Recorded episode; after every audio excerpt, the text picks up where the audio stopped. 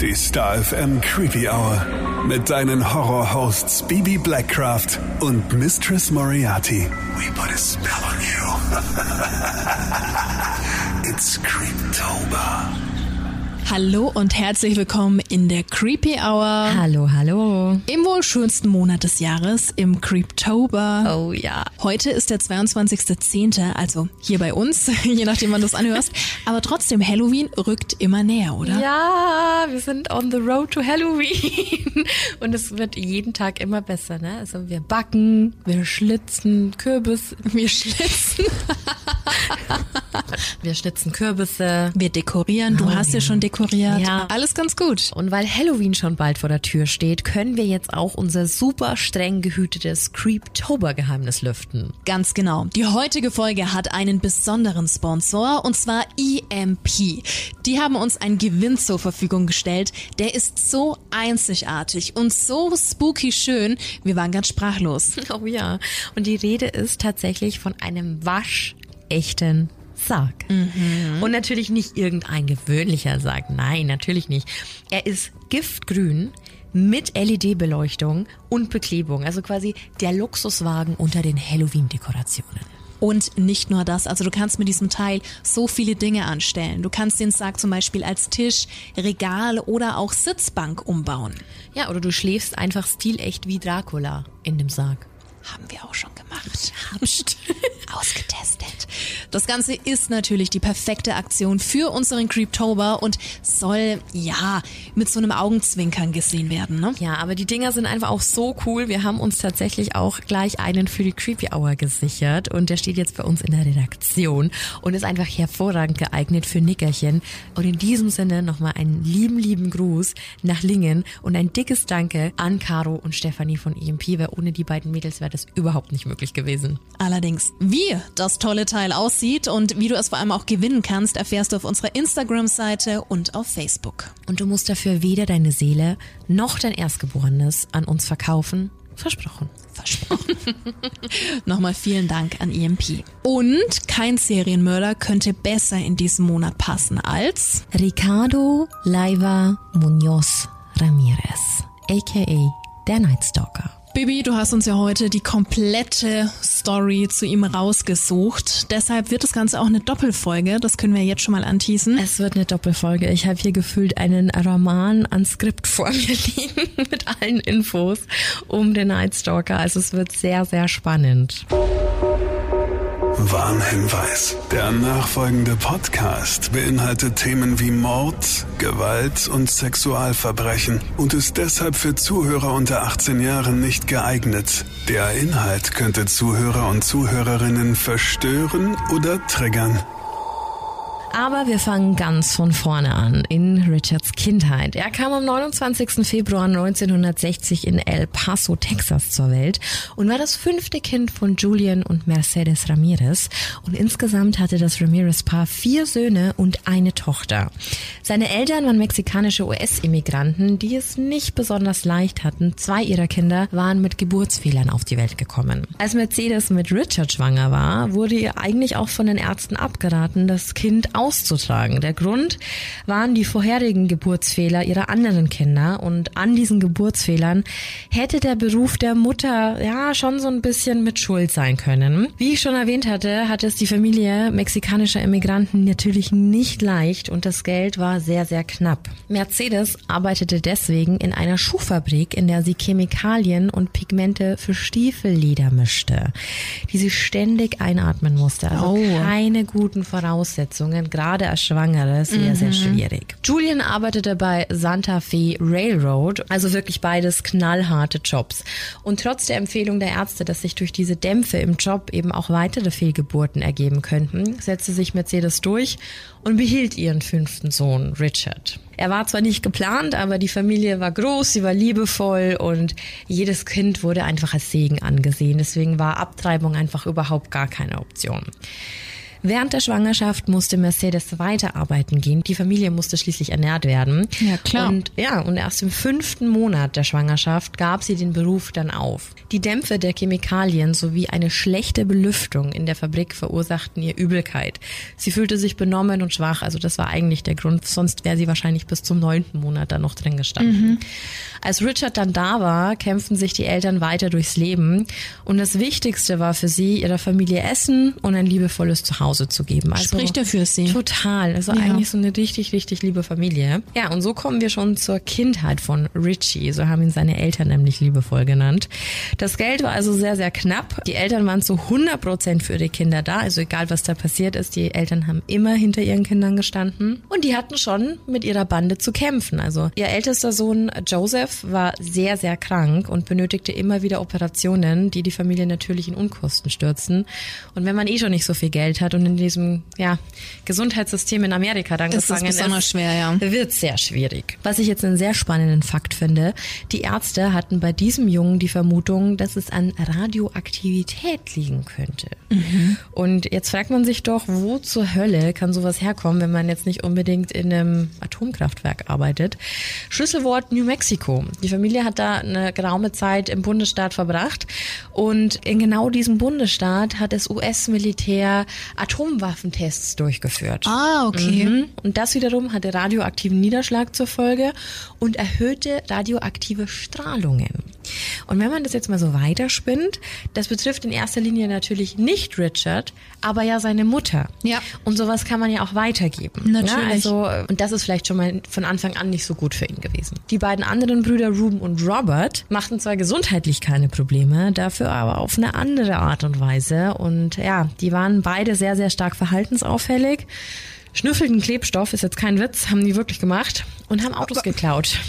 Gut, das mit dem Klebstoff ist, nö. Ich weiß nicht, ich weiß nicht. Auf jeden Fall ähm, hatten es die Eltern wirklich nicht leicht. Ne?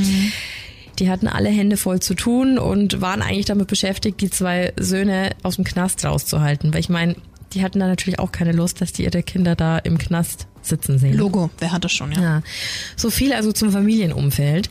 Richard selbst erlitt als Kind zwei ernsthafte Kopfverletzungen. Zum Zeitpunkt des ersten Unfalls war Richie gerade mal zwei Jahre alt. Da ist eine Kommode umgefallen und hat ihn unter sich begraben. Oh, Ja, und es war wirklich ein Wunder, dass er das überlebt hat. Also er erlitt eine Kopfwunde, die mit 30 Stichen genäht werden musste. 30 in dem Alter. In dem Alter, absolut. Und mit fünf Jahren dann gab es noch einen Zwischenfall. Richard war auf einem Spielplatz und wurde von einem Schaukelsitz am Kopf getroffen. Der blieb mehrere Minuten bewusstlos am Boden liegen. Und es wurde nie untersucht. Also es ist Schlecht. nichts passiert und die Folge war dann, dass Richard ab diesem Zeitpunkt immer wieder epileptische Anfälle hatte. Und die hielten auch bis zur Pubertät an. Und wir hatten ja schon mal in einer Folge diese Theorie, dass Schäden am Frontalkortex und Serienkiller, da besteht ein Zusammenhang. Also auch hier eine sehr gefährliche Mischung, was später ja vielleicht dann irgendwie auch eine Begründung sein könnte. Ja. Aber dazu kommen wir noch. Ansonsten war Richard unauffällig und bis zur siebten Klasse war er auch ein sehr, sehr guter Schüler. Seine Noten waren überdurchschnittlich gut und so ist er eigentlich nicht aufgefallen. Im Alter von 13 sollte sich das dann aber schlagartig ändern. Der Grund war nämlich sein Cousin Mike. Mit dem hing er zu dem Zeitpunkt schon ein Jahr ungefähr rum und irgendwie war das kein guter Mensch, dieser Mike. Also der war einfach überhaupt gar kein guter Einfluss auf ihn. Und Mike hatte zwei volle Dienstzeiten als Green Beret im Vietnamkrieg gedient. Also Oh, okay. Ja, er war, glaube ich, schon sehr traumatisiert und hat das halt irgendwie aber auch alles an seiner Frau und an seinem kleinen Cousin ausgelassen und das halt irgendwie auch geteilt. Anstatt sich da normale Hilfe zu suchen. Er war echt ein hoch anerkannter und hochdekorierter äh, Veteran. Also seine Dienste wurden anerkannt und ausgezeichnet. Also von daher war das eigentlich ein sehr angesehener Mann in der Gesellschaft. Was aber keiner wusste, er hat ein paar sehr verstörende Andenken mit aus dem Krieg nach Hause gebracht Zum Beispiel. unzählige Polaroids von Gefangenen, die verstümmelt, gefoltert oder auch missbraucht wurden. Ernsthaft? Mhm. Ja, irgendwie konnte Richard da mehr mit abholen als seine Frau. Ich meine, der, der hat zu Hause erzählt, wie er im Vietnam Frauen vergewaltigt hat. Also Ja. was soll die Frau denn machen? Beifall Ja. klatschen oder was? Und bei Richard hat er da eben einen anderen Nerv getroffen. Und da kommen wir eben genau dazu. Die Frau von Mike, Jessie hieß die nämlich, die war irgendwann total angeekelt. Also Mhm. irgendwann hat sich das so umgewandelt, dass er eher so den guten Punkt bei Richard fand und seine Frau hat ihn nur noch genervt. Ja, ne? klar. Wen wundert's? Ja, die beiden stritten täglich und dadurch, dass Richard einfach so oft bei ihnen anwesend war, hat er das natürlich immer alles hautnah mitbekommen. Und das tragische Ende kam dann am 4. Mai 1973. Da schoss Mike Jesse mit einem Revolver ins Gesicht. Und auch hier war Richard anwesend. Wow. Ich habe mal in einem Beitrag gehört, weil sie ihm kein Bier bringen wollte. Es ist eskaliert. Ist ja ein Grund, klar. Ähm, ist aber jetzt keine sichere Quelle. Aber auf jeden Fall muss da sehr, sehr viel schiefgelaufen sein. Und er hat ihr wirklich ins Gesicht geschossen und sie somit umgebracht. Ja. Und dadurch, eben schon erwähnt, Mike war ein Veteran, führte das Ganze dazu, dass es zu keiner Mordanklage kam. Sehr lächerlich. Es wurde lediglich eine Therapie und eine Zwangseinweisung gefordert. Und wenn das, wenn das quasi so weit ist, dass die behandelnden Ärzte sagen, nö, der ist wieder voll auf dem Damm, dann darf der raus. Also, ich meine, was sollte das Richard denn aufzeigen? Na, dass man morden kann, dass es okay ist, gewalttätig zu sein, dass man menschenverachtend sein kann und dass die einzige Konsequenz eine Therapie ist. Ja. Also, was, was sonst hätte er mit 13 sonst vermuten sollen? Und durch dieses Abhängen mit Mike, auch wenn der jetzt nicht mehr da war, hat Richard total das Interesse an der Schule verloren. Also irgendwie hat diese kurze Zeitspanne mit seinem Cousin dazu geführt, dass er einen komplett anderen Weg eingeschlagen hat. Schlechter Einfluss halt, ja. Und er hat seinem Vorbild, also seinem Cousin, irgendwie dann nachgemacht und er wollte den ganzen Tag eigentlich nichts tun, zu Hause rumhängen und kiffen. Ne? Also kiffen hat er ihm auch ganz gut beigebracht. Na gut, ist jetzt auch so eine, so eine Teenie-Sache beim einen oder anderen, aber wenn du dann halt eben noch ein schlechtes Umfeld hast, ne, kann es natürlich ganz schnell kippen. Ja.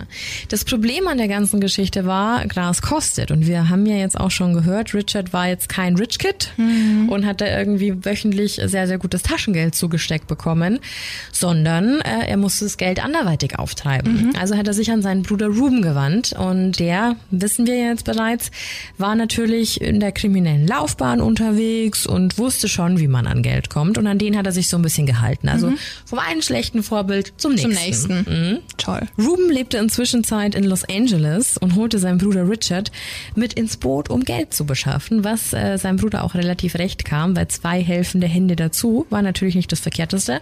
Und Richard wollte ja jetzt nicht die Welt, er wollte nur Geld für Gras.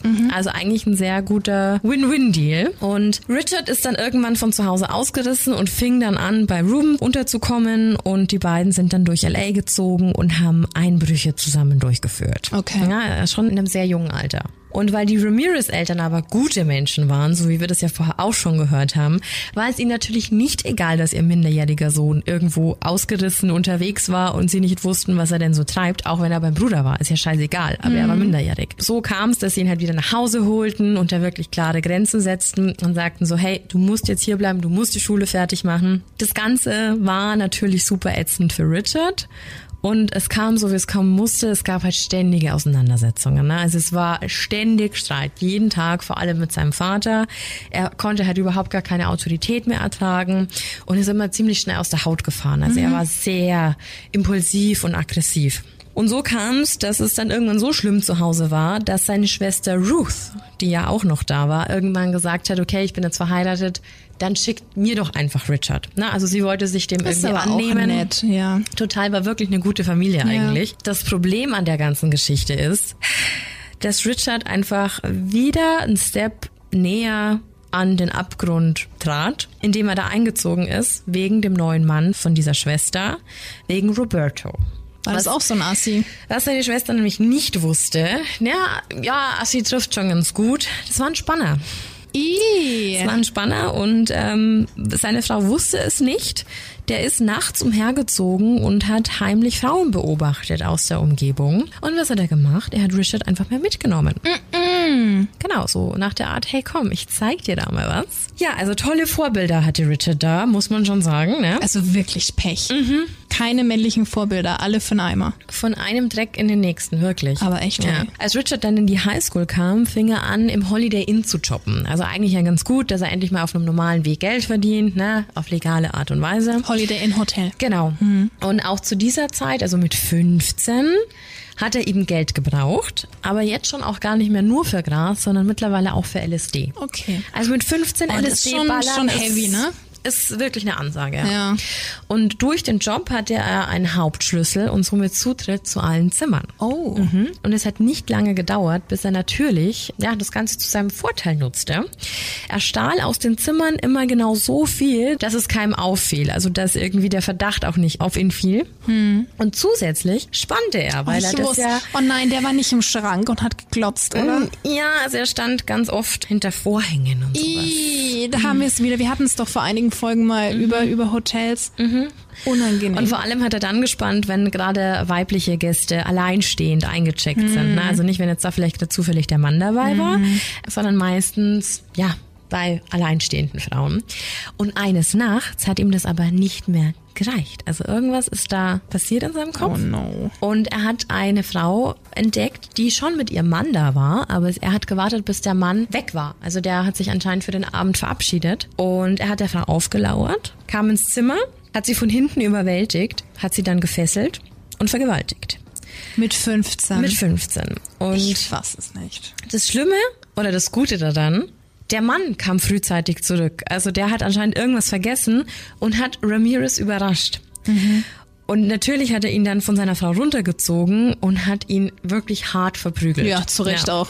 Aufs Der, Maul. Ja. der Vorfall wurde dann auch angezeigt, aber Richard schwor, dass die Frau es so wollte und dass sie ihn verführt hätte und dass sie nur so gehandelt hätte und behauptet hätte, er hätte sich da reingeschlichen, weil sie nicht zugeben wollte, dass sie Sex mit dem Typen haben wollte, während ihr Mann weg ist. Mrs. Robinson und so. Mhm. Verstehe. Also von daher alles klar. Also das Paar selber stammte von weiter weg, die waren eben zu Besuch, also im Urlaub in diesem Hotel und waren eigentlich aus einem anderen Bundesstaat und nur deswegen wurde die Klage fallen gelassen gegen Richard, weil die zwei nicht mehr zurückkommen wollten, um auszusagen. Krass. Also wieder keinerlei Konsequenzen. Er konnte eine Frau vergewaltigen, wurde dabei erwischt und es passierte nichts, außer eine Tracht Prügel.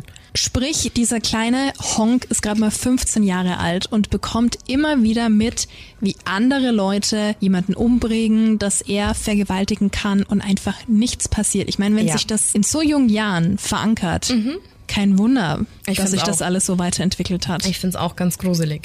Ende 1977, also zwei Jahre nach dem Vorfall von Mike, wurde der dann aus der Zwangstherapie entlassen.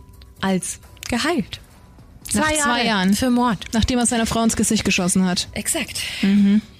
Richard war zu dem Zeitpunkt 17 und freute sich natürlich irre, dass sein Cousin wieder da war. Also Ja. im Endeffekt hatte er jetzt eigentlich die perfekte Voraussetzung, weil es war keine nervige Alte mehr da. Er war schon älter, er war 17, er hat jetzt selber schon Erfahrungen gesammelt und sein Buddy war wieder draußen. Halligalli ne? Drecksau-Party. Ja. Die beiden haben sich dann auch sofort ausgetauscht und Richard wusste zu dem Zeitpunkt, wie man Einbrüche begeht, das hat ihm ja sein Bruder erklärt. Und Mike erklärte Richard, wie man kämpft, weil der ja eine Militärausbildung hatte. Also beide profitierten voneinander. Was für eine toxische Kombi, Mhm. oder? Total. Also, dass der so geworden ist, wie er geworden ist, kommt nicht von ungefähr. Ja. Mit 18 brach Richard dann die Highschool ab und wurde immer drogensüchtiger. Mit 20 zog er dann wieder nach LA, dieses Mal ja offenkundig und ohne Ausreißen, weil jetzt war er ja quasi schon fast erwachsen. Und fand wieder Unterkunft bei seinem Bruder. Der hat mittlerweile aber geheiratet und Rubens Frau konnte Richard, ja, also ich glaube, nicht ausstehen ist der falsche Begriff, aber es war halt ein Junkie, der wahrscheinlich die Wohnung auch nicht so cool zurückgelassen und behandelt hat, wie ihr das Recht war. Also, ja, zu Recht auch. Absolut. Eine Unterkunft fand er dann wieder bei seinem Bruder. Allerdings nicht für lange, weil Rubens Frau Richard nämlich so gar nicht ausstehen konnte und das lag vielleicht auch an seinem Drogenkonsum. Mittlerweile sind wir nämlich bei äh, Kokain angelangen. Ja, und es gibt so einen schönen Spruch, der heißt Cocaine is a hell of a drug und das passt, finde ich, sehr, sehr gut zu Richard Ramirez. Total. Eine Arbeit hatte er in LA natürlich auch nicht, um seine Drogen finanzieren zu können. Also hat er wieder angefangen einzubrechen. Also das alles waren halt keine guten Umstände, um irgendwie Herberge bei seinem Bruder anzufordern. Ne? Also der landete dann irgendwann wieder auf der Straße und irgendwann ist der Gute sogar bei Angel Dust gelandet. Also eine Oh. Droge, die dein Gehirn wirklich komplett vernebelt und vor allem die dich halluzinieren lässt. Ja, also Ganz, das ganz wichtig. Mhm. Völlig harte Zeug. Wow. Also er hat sich wirklich richtig, richtig hart aus dem Leben geschossen. und das das mit in den, 20. wollte ich gerade sagen, in 20 dem Jahren. jungen Alter, das ist schon eine, eine heftige Entwicklung. Ja, voll. Und durch die Drogen, ich habe ja vorher schon erwähnt, er war schon, er konnte schon gut aggressiv werden und sehr aufbrausend, verstärkte sich das alles. Also die Drogen haben ihn noch aggressiver gemacht und er war halt einfach kein netter Junge mehr. Ne? Also die, die Zeiten waren vorbei. Er wurde zweimal verhaftet und lebte ja eigentlich nur noch so vor sich her. Das Einzige, was ihn wirklich, wirklich abholte, war Musik. Ach, guck. Musik und Heavy Metal fand er richtig gut. Also Heavy Metal war sein Ding. Ja, verstehen wir. Und jetzt kann man da wieder eine Diskussion drüber aufgreifen, ne? Gewaltverherrlichung, bla bla bla. Aber wenn ich dir jetzt gleich sage, welche Band sollte sich das eigentlich auch erledigt haben, die Rede ist nämlich von ACDC. Also es ist jetzt kein Haben wir Mayhem. von Star FM vielleicht schon mal gehört? Ich bin mir nicht ganz sicher. Also ich finde ACDC auch überhaupt nicht gewaltverherrlichend. Also Nee. das ist, ne, das, das ist schon als Heavy Metal einzustufen. Relativ harmlos, Ja, ja. auf jeden Fall. Ähm, das Album Highway to Hell war sein heiliger Gral. Mhm.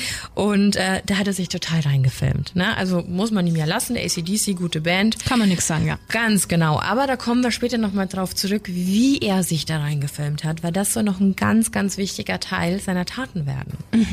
Gleichzeitig hat sich Richard dann auch noch mit einem Thema befasst, das wir aus der Creepy Hour bereits kennen, nämlich mit der Church of Satan und ganz besonders mit Anton LaVey, dem Gründer. Satanismus. Ganz genau. Und es gibt einen Auszug aus einem Gespräch mit seiner Schwester und das sagt sehr, sehr viel über seine Glaubensauffassung und seinen, ja, ich glaube schon mentalen Status aus.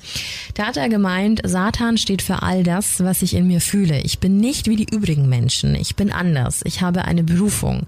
Ich bin ein Dieb und zwar ein verdammt guter. Ich will aber nicht im Gefängnis enden und das werde ich auch nicht, denn ich stehe unter dem Schutz von Lucifer Oh, okay. Sehr, sehr überzeugt von sich und Ja. ähm, von seinem Glauben in Anführungszeichen. Aber dann kommen wir eben schon genau mit diesen Begründungen. Was hat er gemacht? Unfassbar hier, der Mord, über den wir gleich sprechen, wurde bis 2009 nicht als der erste Mord vom Night Stalker gehandelt. Bis 2009. Exakt. Also man hat eigentlich immer von einem anderen ersten Mord gesprochen, aber der Mord an der neunjährigen Mai Loing, und das ist wirklich krass. Neun Jahre konnte erst in 2009 durch einen DNA-Abgleich Ramirez zugeordnet werden. Was wir Deswegen- schon oft hatten, ne? dass sich das alles Voll. hingezogen hat, ja. Voll, aber sehr, sehr tragisch, wie gesagt, neun Jahre alt. Und sie war am 10. April 1984 tot in einem Keller-Apartment-Komplex gefunden worden. Und zwar von ihrem kleinen Bruder. Ach herrje. Sehr tragisch, weil ähm, Von ihrem Jüngeren ja, auch noch. Ja, ja, ich komme gleich dazu, was da Boah. passiert ist. Ramirez hatte die Neunjährige vergewaltigt und ermordet. Das ist sehr, sehr, sehr, sehr bitter. Scheiße. Ja, und er konnte sich die Kleine nur schnappen, weil sie kurz vor ihrer Begegnung mit Ramirez eigentlich noch mit ihrem Bruder unterwegs war. Und die beiden hatten sich nur getrennt, weil Mai einen 1-Dollar-Schein verloren hat. Und es war ihr so unangenehm und so wichtig, den wiederzufinden, dass sie sich nochmal auf die Suche nach diesem 1-Dollar-Schein Oh gemacht Gott, die hat. arme Maus. Ja. Und die Ermittler betitelten den ungeklärten Fall auch als Ritual Style Slaying, also ein Ritualmord. Und das war schon so ein erster Hinweis. Ne? Und dann begann die offizielle Mordserie des Night Stalkers und somit der Horror in LA. Also ich finde, LA trifft schon, hat in der Vergangenheit schon oft getroffen. Ne? Yep. Am 29. Juni 84 brach Ramirez in die Wohnung der 79-jährigen Jenny Winco ein. Es war so leicht für ihn, in die Wohnung einzudringen, da Jenny ein Fenster offen ließ, weil es an diesem Tag so heiß war. Denkst du dir auch nichts Böses, ne? Ja, wir schon, wir sind das sehr paranoid, aber Ja. grundsätzlich nicht, ja. Ja, Ramirez musste lediglich das Fliegengitter entfernen und schon war quasi drin. Also er hat das nur runtergeschraubt und dann war der Zutritt in die Wohnung quasi schon sicher. Zuerst hat er einmal die Habseligkeiten der Frau durchwühlt und ist durch die Schubladen gegangen, aber hat weder Geld noch Wertgegenstände gefunden. Dann hat er sich auf den Weg ins Schlafzimmer gemacht und stach auf die schlafende Frau mit einem Jagdmesser ein, und zwar in die Brust. Wow. Und die ist natürlich vom Schmerz aufgewacht und hat erstmal geschrien. Ja, klar. Alleine diese Vorstellung schon ganz schrecklich. Sie versuchte ihn auch abzuwehren, aber ohne Erfolg. Und Ramirez hat ihr den Mund zugehalten und stach immer und immer wieder auf sie ein. Und dann hat ihr auch noch die Kehle aufgeschlitzt. Mm. Das richtig bittere, ihr Sohn wohnte über der Mutter, also ein Stockwerk drüber und hat die Leiche dann am nächsten Mittag, weil er sie zum Mittagessen holen wollte, so vorgefunden. Mhm.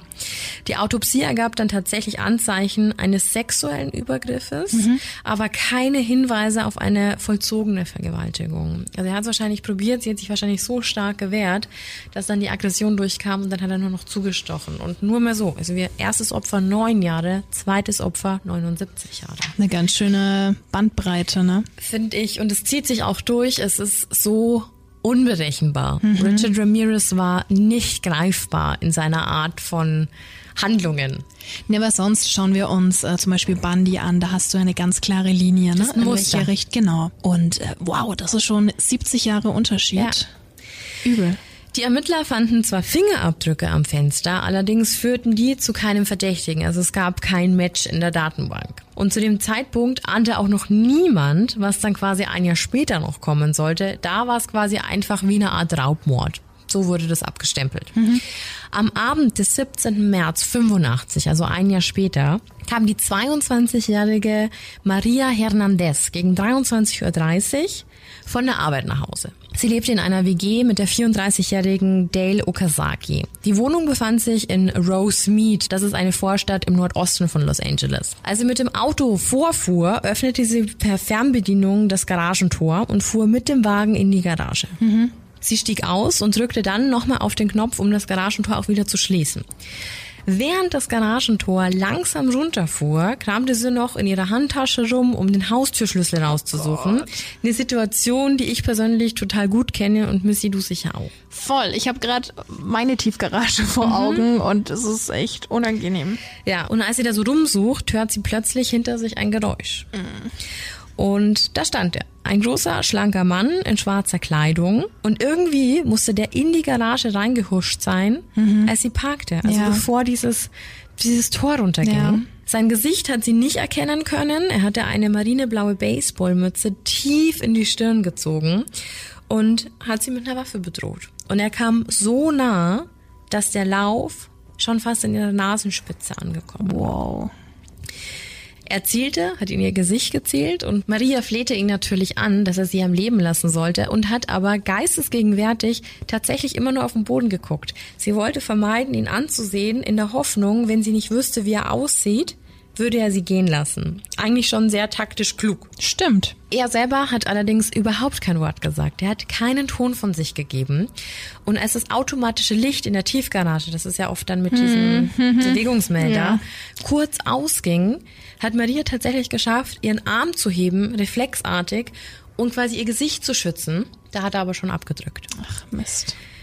Das Krasse ist, sie fiel zu Boden, er steigt über sie hinweg, Maria ist aber nicht tot.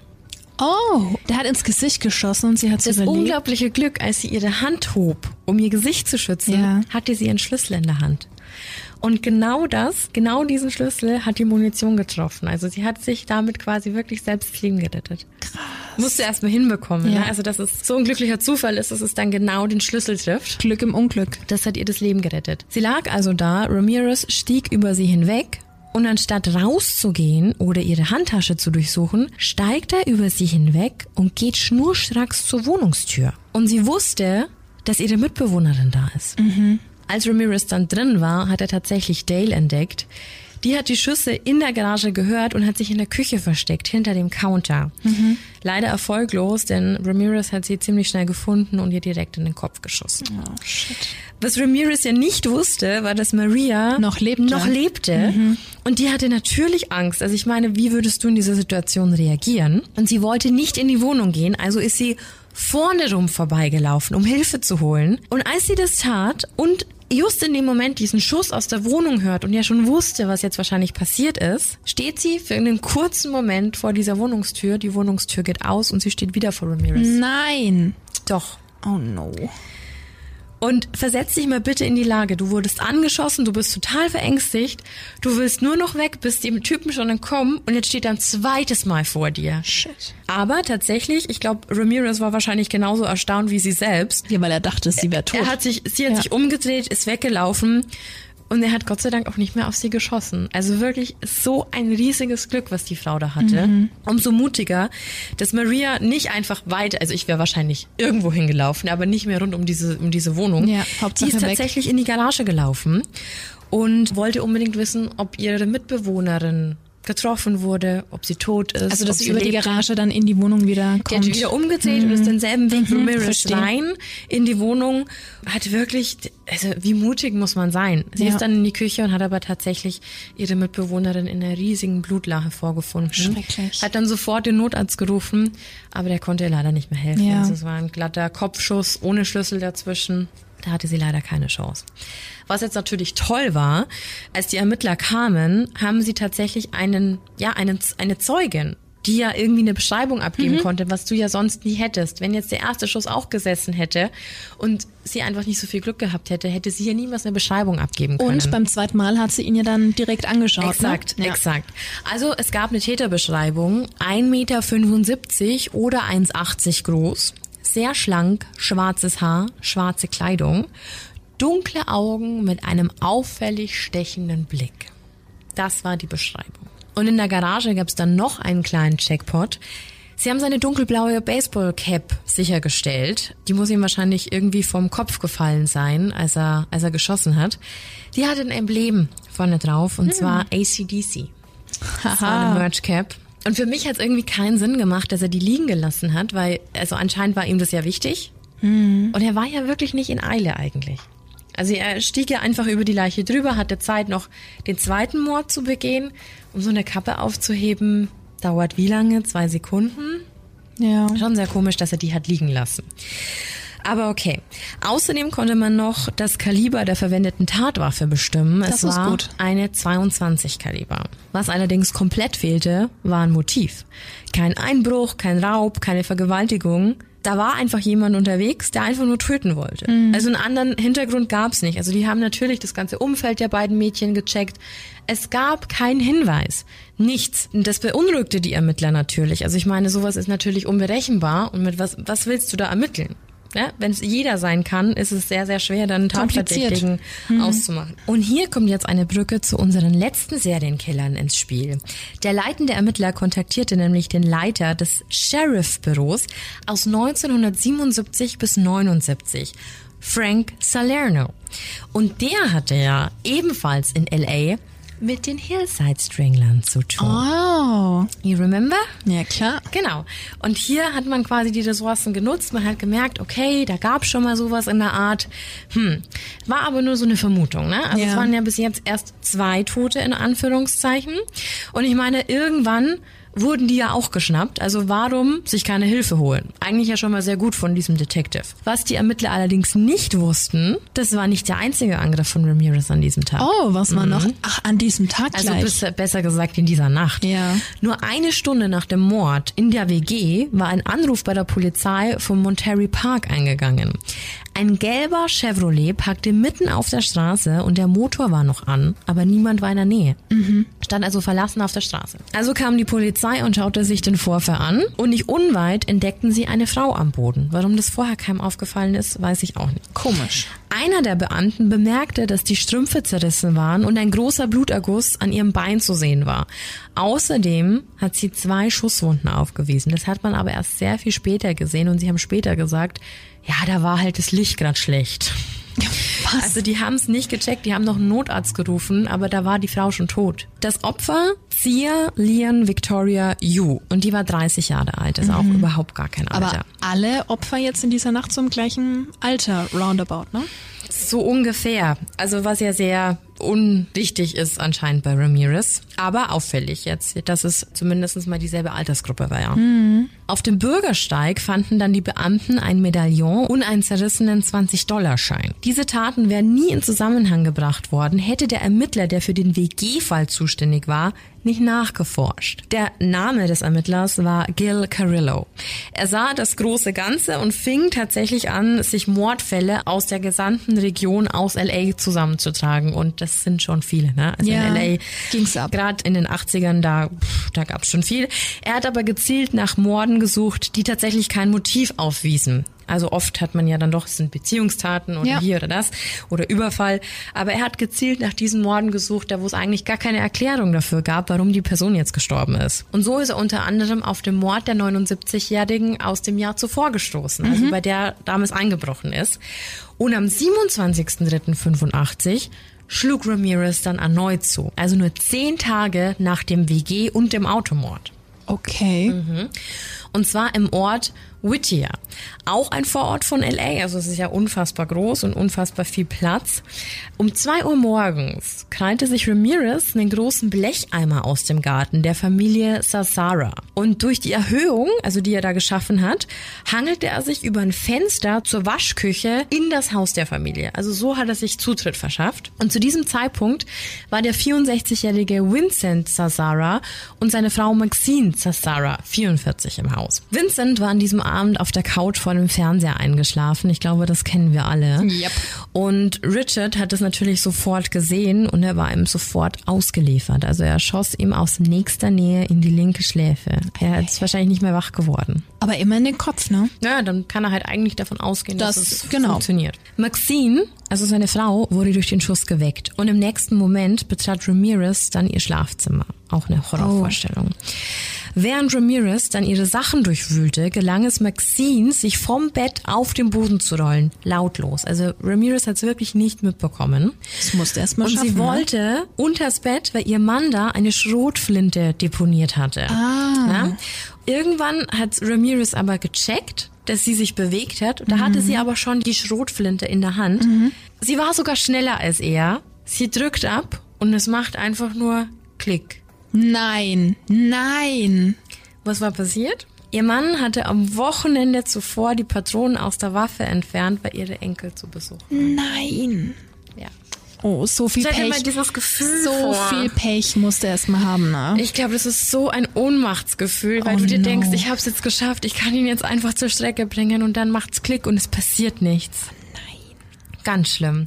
Ja, zur Folge hatte das dann, dass Ramirez Maxine mit drei Kopfschüssen erschoss. Und weil das noch nicht gereicht hat, hat er noch auf die Leiche eingeschlagen und getreten. Auch noch? Ja, und ich denke, Ramirez war in dem Moment schon voll bewusst, wie knapp das gerade war. Mhm. Also irgendwie ließ er dann aber von der Leiche ab, aber tatsächlich nur, um in die Küche zu gehen, ein Tranchiermesser zu holen. Nein. Und wir sprechen hier über eine 25 Zentimeter lange Klinge. Also das ist, das ist ein Oschi, ja. Und ähm, ja, und hat sie dann damit malträtiert, also die Leiche schon malträtiert. Mhm. Die Gerichtsmedizin war davon überzeugt, dass es eigentlich sein Plan war, das Herz rauszuschneiden. Also er hat extra so ein T-förmig geschnitten Mhm. am Brustkorb. Aber als ihm das nicht gelang, hat er einfach die Augäpfel rausgerupft. Mhm. Er hat ja auch noch das Nachthemd bis zum Hals hochgeschoben und stach dann mit dem Tranchiermesser auch noch in Hals, Bauch und Unterleib. Also er hat wirklich, er hat seine ganzen Aggressionen ausgelassen. Aufgrund der Tatsache, dass sie ihn ja, Ja. hätte erschießen wollen, dass er da einfach die mega Wut hatte Ja. und das dann im Nachhinein Ja, kann ich mir auch vorstellen. rausgelassen hat, ja. Weil bei den anderen hat er es ja nicht gemacht. Mhm, Sollte aber tatsächlich dann irgendwie so sein Ding werden, leider. Als er dann mit ihr fertig war, hat er alle Wertgegenstände im Haus eingesammelt und ist dann einfach wieder rausspaziert. Schön. Als man die beiden Leichen dann gefunden hat, wurde das ganze Haus untersucht und es wurde natürlich ermittelt, wie der Eindringling überhaupt ins Haus kommen konnte. Also ich möchte jetzt behaupten, dass wenn du nicht gerade ein Fenster offen stehen hast, dass es schon sehr schwierig sein müsste, in, in ein Haus einzudringen. Und dann wurde was Vor gefunden. allem, wenn zwei Leute Ja. drin sind. Ja, bei den Ermittlungen wurden Schuhabdrücke sichergestellt, besser gesagt Turnschuhabdrücke. Und außerdem war klar, dass der Täter mit einer 22er geschossen hat. Also auch hier wieder selbe Tatwaffe. Und das weckte natürlich das Interesse unseres fleißigen Ermittlers Carillo. Aber die anderen Detectives aus dem Zuständigkeitsbereich dieses Mordes wollten nichts von der Theorie zum Serienmörder hören. Das müsst du dir mal vorstellen. Die haben gesagt, der spinnt und haben ihm sogar den Zugriff auf Beweismittel verwehrt. Ja, Ernsthaft? also das lag schon mal daran, dass damals einfach auch die unterschiedlichen Behörden super ungern miteinander gearbeitet haben. Die wollten das immer alles Anders selber als machen. heute, ja. Genau, also das war sehr, sehr schwierig und ich glaube schon, dass du da sehr frustriert wirst, wenn du dir denkst, so, hey, ich hab's doch jetzt gelöst, das ist ein Serienmörder, wir müssen da zusammenarbeiten. Und es sind die Hände gebunden, Und ja. dann werden dir nicht mal irgendwie Beweismittel Ja. vorgelegt. Das ist schon, das ist schon krass. Während dieses Kleinkriegs zwischen den Ermittlerteams und der Zuständigkeiten lief Ramirez immer noch frei rum und begann dann am 14. Mai 85 etwas so Grausames, dass es mir echt schwer fällt, es einfach so zu erzählen. Das ist wirklich heftig. Ramirez kam in die Monterey Park Gegend zurück, also die Gegend, wo er schon die Dame im Auto getroffen hatte. Dieses Mal konzentrierte er sich aber nicht auf Autos, sondern wollte eben wieder in ein Haus. Getroffen hat es dann das Haus von William und Liana Doi, ein pensioniertes japanisches Ehepaar. Und irgendwie ist der Fokus schon immer sehr auf asiatische Menschen, aber da würde ich später noch was dazu sagen. Sein erstes Opfer, das neunjährige Mädel. Ne? Ja, und die, War ja ähm, die WG-Mitbewohnerin, Ja. also da kommt schon, kommt schon was zusammen. Wow, strange. Mhm. In den frühen Morgenstunden hat sich Ramirez dann Zugang und Zutritt zu diesem Haus verschafft und er gelang wie bereits beim ersten Fall ins Haus durch ein offenes Fenster. Also auch wieder hätte vielleicht vermieden werden können. Er ging ins erste Schlafzimmer und dort traf er auf William. Der war 66 Jahre alt und hat schon gehört, dass ein Einbrecher im Haus war und hat sich gerüstet. Er hatte eine Waffe in der Hand und war bereit zu schießen. Leider war Ramirez schneller. Also auch hier, er hätte eigentlich getroffen werden können. Es hätte an diesem Abend alles enden können. Er schoss William mitten ins Gesicht. Unglaublich aber, William war nicht sofort tot. Er hat ihm so ein bisschen über den, über, Über den der Lippe? Kiefer geschossen. Ah, genau, okay, ganz ja. genau. Und als Ramirez es bemerkt hat, dass er nicht sofort tot war, schlug er auf den Mann ein, bis der bewusstlos war. Was Ramirez nicht wissen konnte, zwei Schlafzimmer weiter lag Lillian. Und das nicht, weil sie neben ihrem Mann nicht schlafen wollte oder konnte, sondern weil sie nach einem Schlaganfall im Rollstuhl saß und gelähmt war Ach je. und da ein spezielles Bett so brauchte. Lillian wurde natürlich ebenfalls vom Schuss wach, also so wie beim Mord schon davor. Du wirst erstmal hochschrecken, wenn Mhm. Ja, du irgendwas in, deinem, in deiner Wohnung hörst. Schock des Lebens. Ja, und das Schlimme ist eben, sie wird von dem Schuss wach, aber sie kann ja nicht nachsehen. Sie kann weder aufstehen, sie kann nicht flüchten, sie kann nichts machen. Sie ist an dieses Bett gefesselt. Und als Ramirez dann ins Zimmer kam, sprach er mit ihr und sagte, sie soll sich ruhig verhalten. Hat sie dann gefesselt? Er wusste es ja nicht. Ne? Stimmt. Mhm. Dann hat er erstmal das ganze Haus nach Geld und Wertgegenständen durchsucht und kam dann irgendwann zu ihr zurück und hat die gelähmte Frau vergewaltigt. Nein. Irgendwann kam William dann wieder zu Bewusstsein und wollte natürlich seiner Frau zu Hilfe kommen.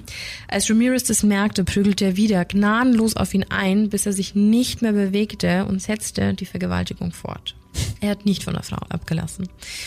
Als er fertig war, ist er dann einfach gegangen. William erlag dann später seinen schweren Verletzungen im Krankenhaus. Und ich habe echt schon viel Schlimmes gesehen und gehört, aber die Geschichte, die finde ich, die ist schon ganz, ganz schrecklich, einer gelähmten Frau sowas anzutun. Ja. Aber es geht weiter und zwar mit einer nicht weniger grausamen Tat. In der Nacht des 29. Mai 85 verschlug es Ramirez in den Norden von Los Angeles. Er ist in ein Haus eingebrochen, das der 83-jährigen Mabel Bell gehörte. Die hat dort ihre 81-jährige Schwester Florence Lang gepflegt, also zwei alte Damen, die quasi zusammen lebten. Die beiden Damen waren ja leider ein bisschen unvorsichtig und haben die Haustür nie verschlossen. Also war es quasi für Ramirez ein leichtes. Der konnte direkt durch die Vordertür reinspazieren. Er striff auch hier wieder durchs Haus und fand einen Hammer. Einen Hammer in der Küche, ging dann weiter zum Schlafzimmer und schlug mit dem Hammer auf beide Damen ein. Die Schläge waren so heftig, dass der Hammerschaft zerbrochen ist. Nicht dein Ernst. Da gehört für viel dazu. What? Ja, dann hat er sich das Stromkabel eines Radioweckers geschnappt, hat es aus dem Gerät rausgerissen und hielt den blanken Draht an den Körper von Mabel. Nein. Mhm. Dann hat er einen Lippenstift entdeckt und malte Mabel ein Pentagramm auf die Innenseite ihres Oberschenkels. So ein richtiger Sadist war das. Total, ja. Dann ist er ins Schlafzimmer von Florence zurück und hat sie vergewaltigt. Als er fertig war, schmierte er dann bei Florence mit Lippenstift ein weiteres Pentagramm an die Wand. Er ließ die beiden Frauen einfach so zurück und tatsächlich hat man sie erst am 1. Juni, also zwei Tage später, gefunden. Zum Glück durch einen Handwerker. Den hatten die beiden eigentlich gerufen. Ich meine, die Tür stand offen, der kam rein und hat die zwei Damen so vorgefunden. Ganz, ganz schrecklich. Dann hat er natürlich sofort den Notarzt und die Polizei gerufen. Und die beiden Ladies haben tatsächlich auch noch gelebt. Die sind nur ins Koma gefallen. Wirklich? Mhm. Schutzmechanismus ins Koma gefallen. Beide. Ist aber auch ein Wunder, ne? Der behandelnde Arzt stellte bei den Frauen dann mehrere Schädelfrakturen und Einrisse im Vaginalbereich fest. Der Täter hatte so fest zugeschlagen, dass die Hirnmasse teilweise frei lag. Das musst du dir mal vorstellen. Florence Lang überlebte schließlich die Attacke, während ihre Schwester Mabel Bell ihren schweren Verletzungen am 17. Juli erlag. Also die wurde leider auch ein Opfer von Ramirez. Als der Tatort dann gesichert wurde, fanden die Ermittler zwei halb aufgegessene Bananen und mehrere geöffnete Cola-Dosen. Also Ramirez hat sich halt wirklich an allem bedient, was da gerade vorrätig war. Und war in der Wohnung und hat sich noch durchgefuttert. Schlimme auch noch, Das gibt's da stand nicht. auch noch Urin in der Toilette, das nicht runtergespült wurde und musste von Ramirez sein. Also alleine so Dumm auch noch. so dumm. Ja, danke. Und zusätzlich wurde noch ein Fußabdruck in einer Blutlache entdeckt. Und dieser Fußabdruck war eigentlich schon ein sehr gutes Indiz. Also während die Ermittler wieder einen neuen Schauplatz hatten und sich damit erstmal auseinandersetzen mussten, hat Ramirez aber tatsächlich einen Tag später schon wieder zugeschlagen. Also der hat gar nicht aufgehört. Der hat seine Serie angefangen und konnte einfach nicht mehr aufhören. Die absolute Mordlust, ja. Absolut, absolut. Und das hat sich einmal durch komplett Los Angeles gezogen. Also kein Revier, kein in dieser Gegend schlägt dazu. Überall, Norden, Querbeet. Süden, Osten, ganz egal. Und jung bis alt. Ganz Alles. genau, ja. Am 30. Mai fuhr er dann nach Burbank. Das liegt ungefähr 25 Kilometer nordwest von Monterey Park, also dem vorherigen Tatort. Er entdeckte ein Haus mit einer Hundeklappe an der Rückseite. Und er griff quasi durch diese Hundeklappe und konnte so die Tür von innen entriegeln. Schade, dass ihm der Hund nicht den Arm gebissen hat. Ne? Hätte er auch sein können. Aber hat funktioniert. Er schlich durch das Haus und kam schließlich in einem Schlafzimmer an. Und dort weckte er durch seine Taschenlampe die 42-jährige Carol Kyle. Ramirez machte Druck auf die verängstigte Frau und wollte wissen, wer noch im Haus ist. Ihre Antwort, und ich weiß wirklich nicht, warum sie es preisgegeben hat, ihr elfjähriger Sohn. Ja. Und Ramirez hielt ihr die Waffe unter die Nase und zwang sie, dass er ihr den Weg zu ihrem Sohn zeigt. Er fesselte beide aneinander und zwang sie dann in einen Schrank. Dann hatte er quasi genug Zeit, um das Haus auf Wertgegenstände abzusuchen. Das hat er ja immer so gemacht. Als er nichts gefunden hat, ist er dann wieder zu der Frau und wollte wissen, wo die guten Sachen versteckt wären. Und sie hat ihm versprochen, sie würde ihm sagen, wo eine goldene Halskette mit Diamanten versteckt wäre, wenn er ihr denn nur versprechen würde, dass er dem Jungen nichts antut. Ja, immerhin.